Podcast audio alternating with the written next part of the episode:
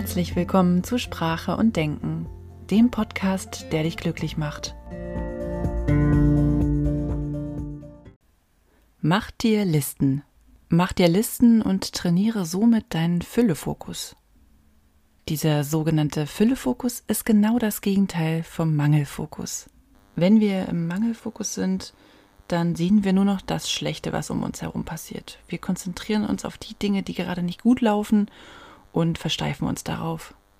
Im Mangelfokus fehlen uns die notwendigen Ressourcen, um glücklich zu sein. Mal als Beispiel, wenn du also gerade vor einer wichtigen Prüfung stehst und noch nicht so richtig weißt, wo soll das Ganze hingehen, dann wäre der Mangelfokus dir jetzt zu sagen, hm, das habe ich noch nicht gelernt, das weiß ich noch nicht, das kann ich eh nicht und die fragen mich bestimmt das, was ich nicht beantworten kann. Der Füllefokus wäre, sich zu sagen, okay, da gibt es Dinge, die weiß ich auf jeden Fall. Und die habe ich auch schon gelernt. Die habe ich schon verinnerlicht und die kann ich auch gut erklären. Ich habe ja immerhin noch Zeit, um zu lernen. Und wenn ich gut vorbereitet in die Prüfung reingehe, dann kann das gar nicht schiefgehen. Und wenn ich die Prüfung dann bestanden habe, dann werde ich extrem stolz auf mich sein. Und ja, man kann jede Situation in seinem Leben aus der Mangelperspektive oder aus der Fülleperspektive betrachten auch wenn es im ersten Moment nicht so offensichtlich ist.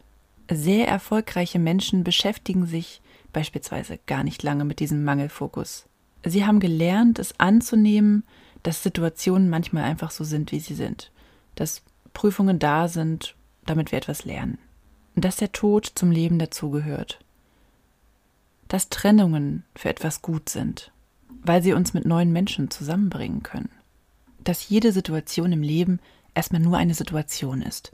Wir sind diejenigen, die dem Ganzen eine Bewertung auferlegen. Und diese Bewertung können wir steuern. Bei manchen Menschen ist der Füllefokus einfach so da. Die sind vielleicht mit einem entsprechenden Mindset schon, ich würde sagen, auf die Welt gekommen oder aber erzogen worden. Bestimmte Lebensumstände waren einfach günstig. Und hilfreiche Glaubenssätze sorgen natürlich auch dafür, dass der Füllefokus permanent vorhanden sein kann. Atze Schröder zum Beispiel, also der Comedian, hat mal in einem Podcast erzählt, dass er von Kindesbeinen an den Glaubenssatz in sich trägt, dass das Glück ihm einfach so zufliegt.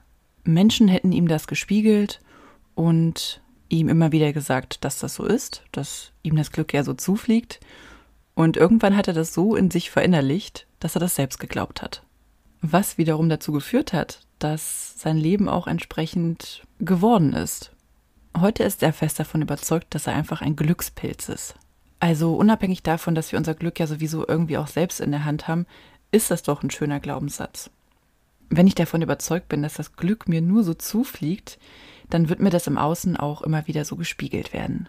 Naja, und dein Glücksmindset stellt sich halt nicht von heute auf morgen ein.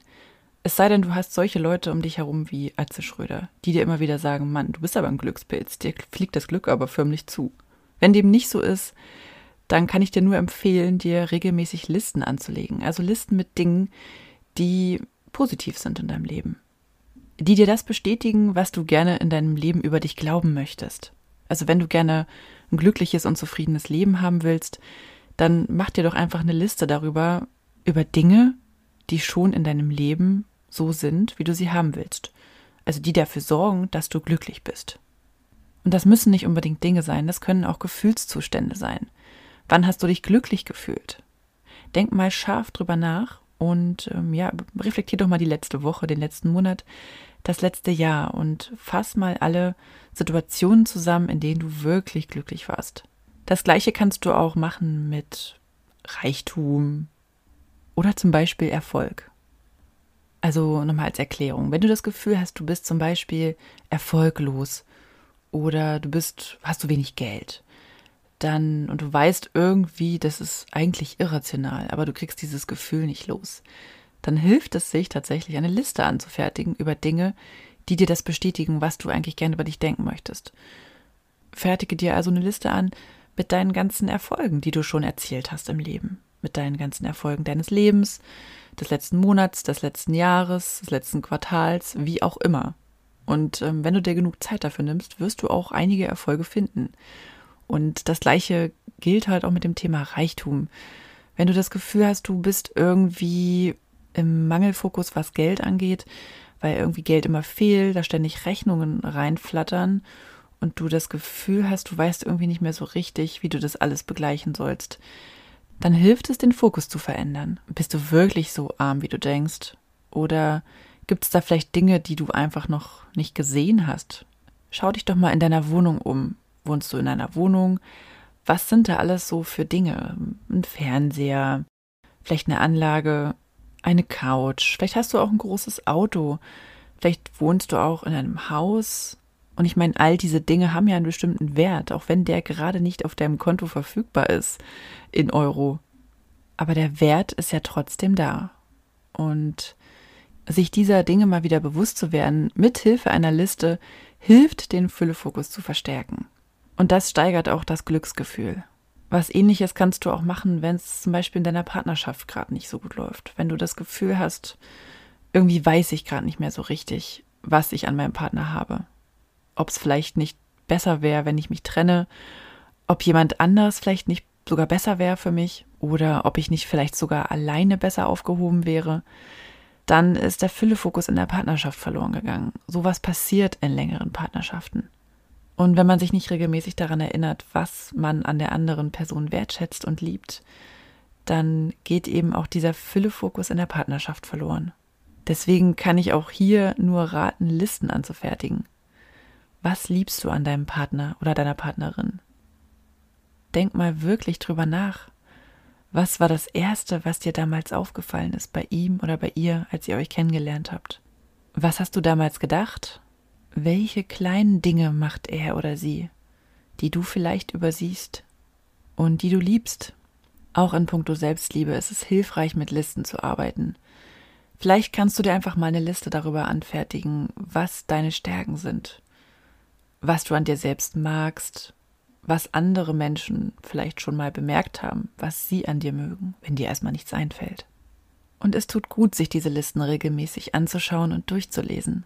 Wenn wir das anerkennen, was da ist, dann können wir unseren Geist öffnen für mehr Fülle in unserem Leben.